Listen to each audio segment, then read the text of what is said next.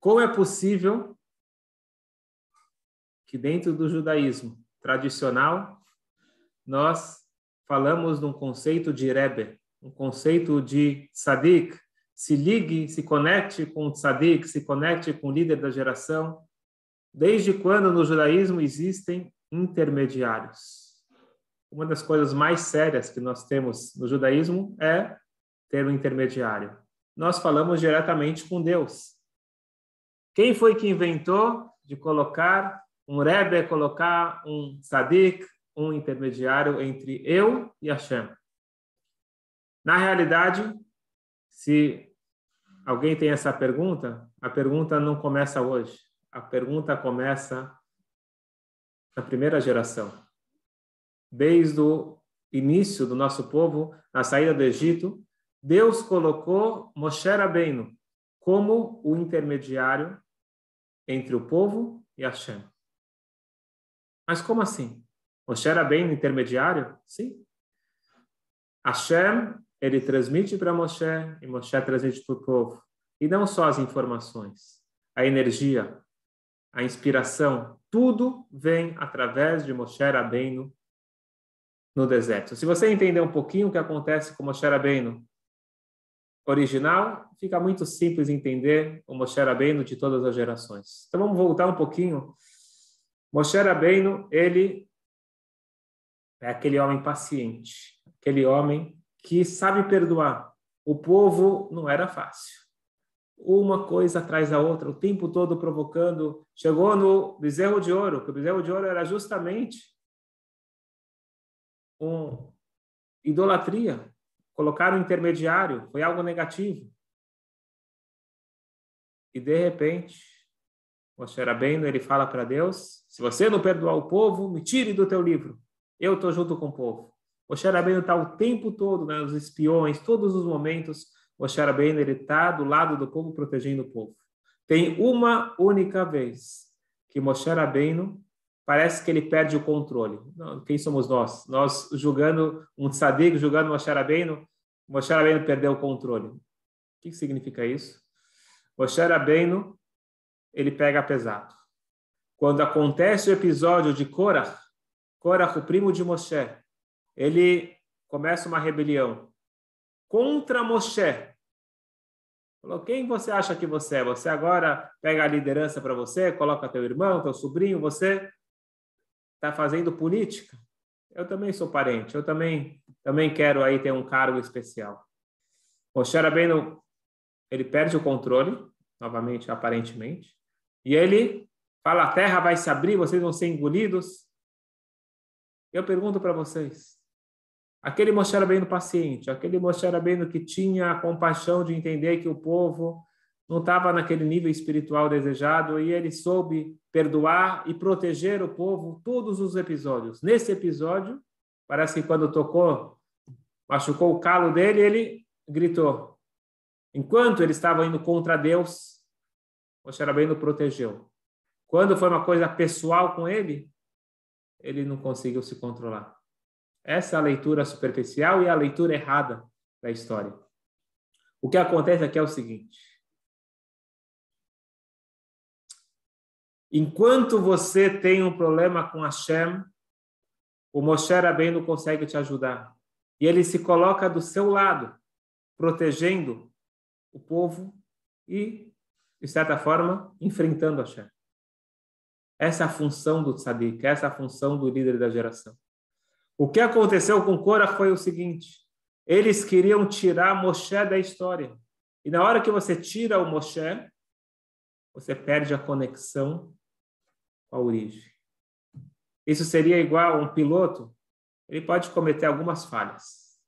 Agora imagine que o piloto, ele vai lá, ele corta o fio, ele não quer ter contato com a base. Isso é pena capital. Quando você corta a conexão com a torre, com a origem, isso é muito grave. O que Korah iria fazer era justamente cortar o Moshe Rabbeinu.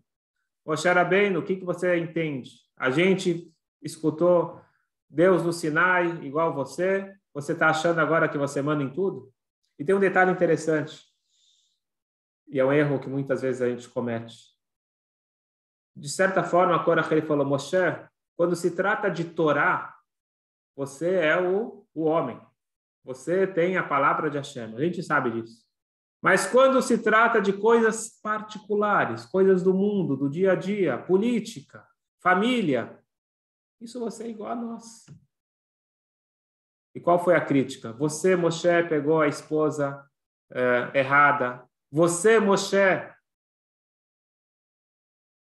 está fazendo política, está colocando você no cargo máximo, quem você quer, indicando parentes. Aqui está o grave erro de Moshe, e às vezes precisa ser enterrado, precisa ser engolido pela terra para entender a mensagem. E da onde nós sabemos que esse era o grave erro deles? A história diz, a história, a Torá relata o final da história. Quando aquele povo não quis fazer chuva, aquele povo não quis entender a mensagem, a terra se abriu. E os 250 integrantes da rebelião são engolidos pela terra a famosa cratera que abriu engoliu Korah e toda a sua gangue. Tiveram três que se salvaram. Tem até um salmo, Livnei Korah Lometo, os filhos de Korah não faleceram. Korah morreu, os filhos de Korah não, não, não faleceram. Por que eles não faleceram? Prestem bem atenção. Se você entender por que, que eles foram salvos, você vai entender qual foi o problema. Assim que eles estavam sendo engolidos pela terra, eles gritaram: Moshe emet, vetorato emet. Moshe é verdade e a sua Torá é verdade. Quando eles reconheceram isso, eles foram salvos. Eles se seguraram em alguma coisa, um pedaço de madeira, e depois eles saíram da, da cratera. O que, que significa isso? Moshe emet vetorato emet. Eles entenderam que Moshe Rabbeinu, ele não é uma pessoa particular. Moshe Rabbeinu, ele não é uma pessoa igual a nós, com fraquezas, com tentações, e às vezes acerta, às vezes erra, ele se esforça. Um tzadik é outro nível. Um tzadik é 100% emet, verdade, porque ele não é uma pessoa particular, ele é uma pessoa jurídica, ele é uma personificação da verdade absoluta divina aqui nesse mundo. Então, quando Moshe Rabbeinu ele fala para a direita, é para a direita, não é ele falando, é Hashem falando. Quando Moshe Rabbeinu escolhe alguém para um cargo de liderança, não é uma preferência particular. Quando ele escolhe alguém para casar, não é uma preferência particular. Moshe Rabbeinu, ele é 100% guiado por Hashem.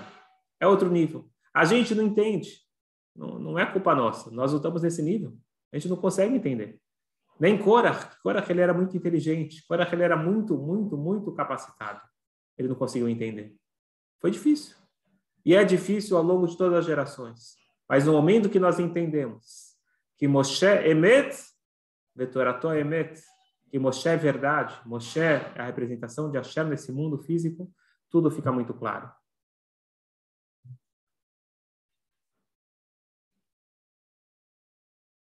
Queria compartilhar com vocês uma passagem muito forte do Mechilta. Mechilta é um midrash. O Mechilta fala o seguinte, a gente fala todo dia na Tfilah, Vai aminu ba'Hashem ve Moshe avdo. Está escrito que quando eles atravessaram o mar, eles acreditaram em Hashem e em Moshe, o seu servo. Calma aí. Como você coloca os dois um do lado do outro? Hashem, acreditaram em Hashem e acreditaram em Moshe. Tudo bem, Moshe é muito importante. Agora você coloca Hashem e Moshe um do lado do outro. Olha, escutem bem o que diz o Mechilta. Kol Mishemamin, todo aquele que acredita em Moshe, acredita em Hashem. Todo aquele que não acredita em Moshe, ele está renegando Hashem.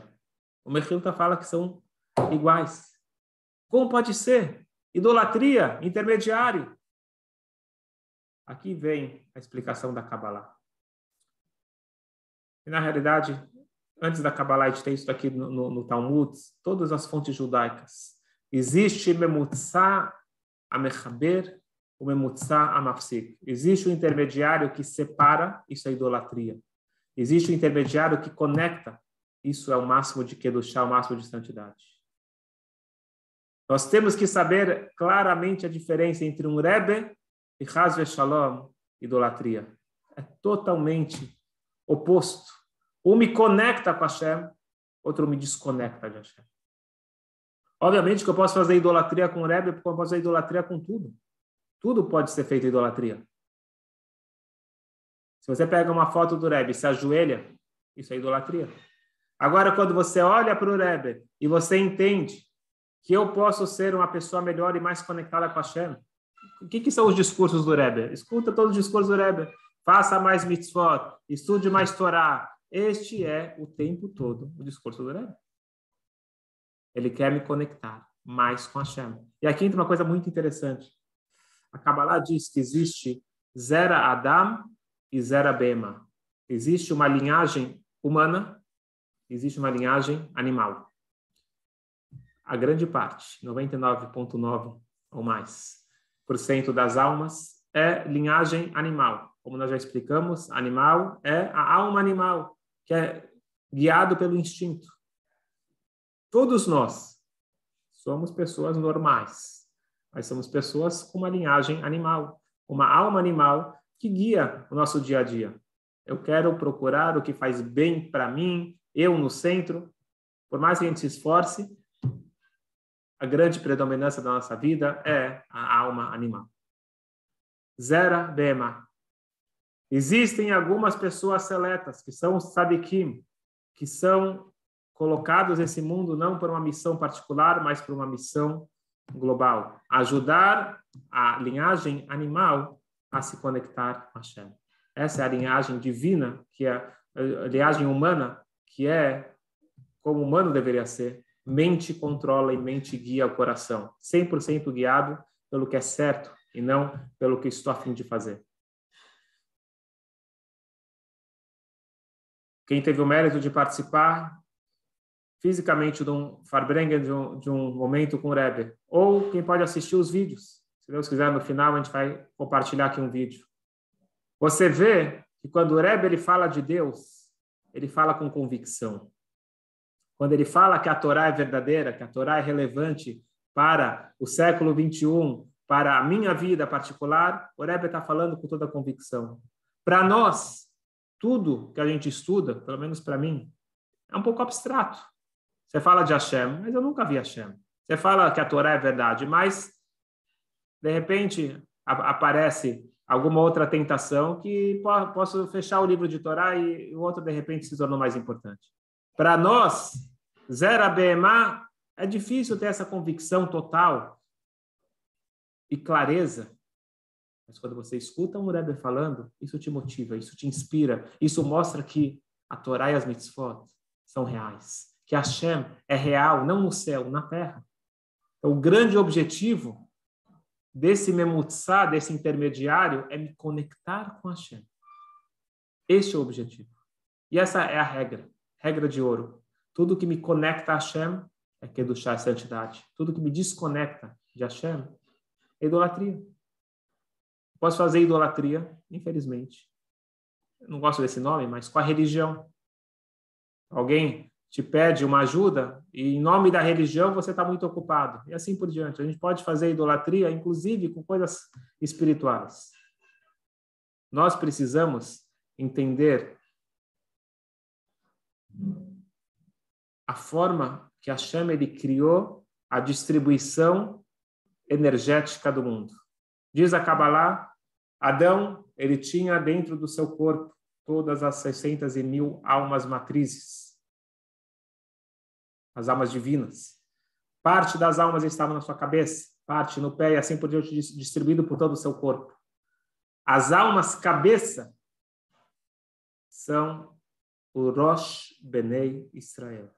Rosh, assim diz uh, o Rebbe Nathan Bresler, que Rebbe, Reish Beitiut, forma Rosh Benei Israel, a cabeça do povo. A cabeça, o que, que significa a cabeça? Se eu escrevo com a minha mão, é porque minha mão está conectada com a cabeça. Se eu chuto a bola com o meu pé, é porque o pé está conectado com a cabeça. A cabeça é que guia o corpo e a cabeça tem mais um elemento muito importante, que sente o corpo. Então, se você quiser identificar quem é a cabeça do povo judeu, a cabeça é aquele que tem orientação, tem a função para cada detalhezinho do corpo. Significa que fala sobre todos os assuntos, como se comportar em cada situação. Isso já é claro e óbvio que o Rebbe tocou em todos os assuntos da nossa vida, em todas as camadas. Mas tem um detalhe mais importante. Nenhuma vez, um rabino reformista, ele pediu para conversar com o Rebbe. A audiência particular o Rebbe recebia no início da liderança, ficava a madrugada inteira recebendo pessoas. Todo mundo que queria podia marcar uma audiência para falar alguns instantes com o Rebbe. Esse rabino reformista ele chegou e o secretário do Rebbe, ele tinha lá uma lógica, e aqui daqui a pouco a gente vai ver qual é a lógica. Ele colocou esse rabino reformista para o final. Ele ficou lá algumas horas na sala de espera. E o secretário tinha o seu objetivo e foi alcançado. Depois de um tempo, esse rabino reformista chega para o secretário do Rebbe e fala: Eu estou impressionado. Estou impressionado. Eu já tive a chance de encontrar inúmeros líderes de todos os tipos mas aqui eu estou vendo algo que eu nunca vi na minha vida. Para a sala do Rebbe entram grandes sábios e crianças pequenas, judeus e não judeus, ricos e pobres, intelectuais e ignorantes. Todos os tipos de pessoa, todos entram com ar meio de preocupação, um mais, outro menos, e todos saem leve e felizes. Eu nunca vi isso na minha vida. Eu vi vários líderes carismáticos, inteligentes, sábios, líderes que ajudam uma parcela das pessoas. Agora, alguém que consegue ter não só a resposta, a empatia, ele consegue se conectar com cada um e um, independente de onde ele venha, quem ele seja. Eu nunca vi isso na minha vida. Este é o papel central do Rebbe. Ele sente cada um e um. Que nem quando você está em Teresópolis e de repente você acorda com frio no dedinho do pé, que o pé, o pé saiu um pouquinho do cobertor. Quem foi que sentiu que o pé estava com frio? A cabeça. A cabeça é aquela que sente cada partezinha do grande corpo. Vou finalizar com uma história. Eu morei três anos na Austrália e conheci lá um lugar chamado Tasmânia, uma ilha abaixo e lá tem uma história interessante.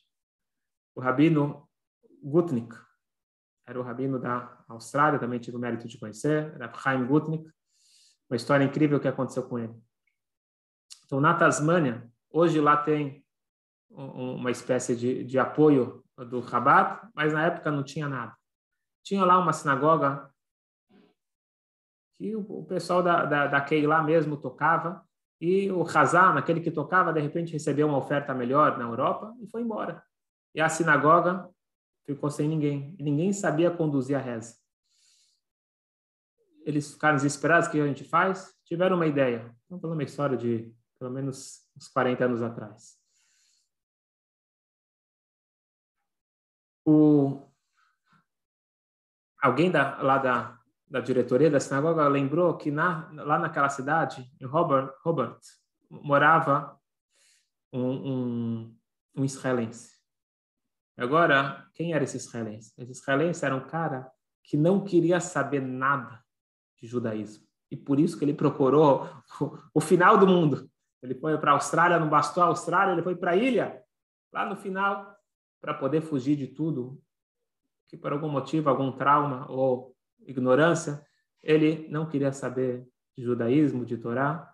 E aí o pessoal foi procurar ele, falou: Você vai ser o nosso rabino. Ah, de jeito nenhum. Falou, a gente não está perguntando, você é o único que sabe ler hebraico. Vem, ajuda a gente. O cara lá sabia o que fazer, foi lá. Pela primeira vez ele entra numa sinagoga, ele não sabe nem por onde começar o Sidur. Aí um lembra que é essa página, outra página, foram ajudando ele, ele começa a ler, e de repente ele é o casado. Não só isso, começa a fazer perguntas para ele. E o cara não sabe nada. E aí, ele virou rabino, a esposa virou a. Eles tinham que responder as perguntas. Então, falando numa época pré-internet, não tinha muito acesso. A única coisa que eles tinham em casa era um Tanakh. Todo mundo em Israel, na escola, recebe um Tanakh. Os 24 livros da Torá. Eles abrem o Tanakh, começam a ler e não tem muitas respostas lá no Tanakh. O Tanakh é a base de tudo, mas não está muito é, mastigado. Eles ficam lendo, lendo, lendo e, e de repente ele entra em desespero. Ele fala o seguinte: Eu estou lendo aqui, depois, depois do que acaba a Torá, começa Yoshua, depois começa o, os juízes. Eu estou lendo que a história se repete, é sempre igual. O povo está em apuros, eles pedem ajuda para Hashem, e Hashem manda um juiz, manda um líder, manda alguém para resolver a situação. Ele fala, ele vira para a parede e fala: Hashem, eu não sei se você existe. Mas se você existe, cadê esse líder da geração para vir me salvar? Me dá uma luz. Ele fez essa prece com todo o coração. E, e, e ele disse, eu acredito que ele dá um ultimato. Se isso não acontecer, eu desisto de tudo isso. Me dá um sinal. No dia seguinte, ele está andando na rua, em plena Tasmânia, e de repente ele vê um extraterrestre, um rabino com barba, com chapéu. Normalmente em Israel ele fugia, mas aqui ele, ele correu, falou: por favor, você é um rabino? Sim. Vem aqui, eu preciso conversar com você, vem na minha casa. E resumindo a história, era o rabino Gutnick, da Austrália, Melbourne, e eles passaram horas conversando e começaram uma conexão forte e uh, esse rabino começou a ajudar ele, dar informações. Resumindo a história, esse homem, essa família chamado Hassofer, hoje ele é responsável pela mais respeitada kashrut em Israel, do, do Rav Landa. Ele uma pessoa bastante conectada e ele nunca parou para pensar como que aquele rabino foi parar lá na Tasmânia. Depois de muitos anos conversando, Falou, Rabino Gutnik, como que você foi lá para Tasmânia aquele dia que bem que eu precisava de você? E ele contou que, apesar de não ser formalmente é, um rabino Lubavitch, mas ele tinha uma conexão muito forte com o Rebbe, e ele mandava cartas para o Rebbe, e o Rebbe mandou para ele uma carta de um assunto particular dele, e no final, na nota, o, o, o, o Rebbe colocou, seria interessante você visitar cidades é, próximas a Melbourne, que não tem muito judaísmo, como, por exemplo, a Tasmânia. E aí, ele recebeu uma carta do Rebbe. Ele pegou o avião e viajou.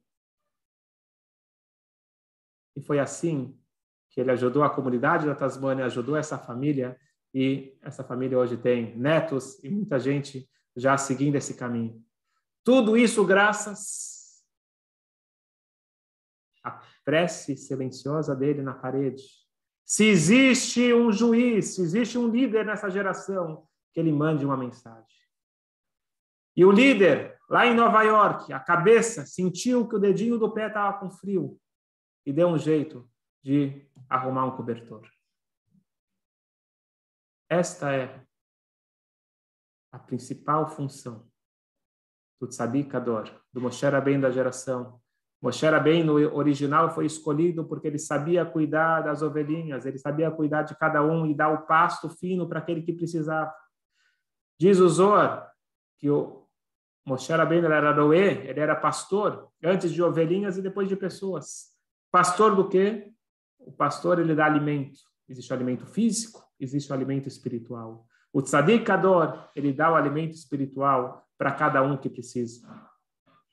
Vocês vão me perguntar, mas o fato é que o Rebbe não está vivo. Como você me diz que ele é o líder? É muito extenso, não dá para a gente continuar agora, mas quem entende um pouquinho o que, que significa um tzadik? Quando você ia falar com o tzadik fisicamente, você ia falar com o corpo dele? Nunca foi o corpo o principal. A neshama, a alma. Diz o Zohar, no momento que a alma se desprende do corpo, a alma está muito mais forte, muito mais intensa.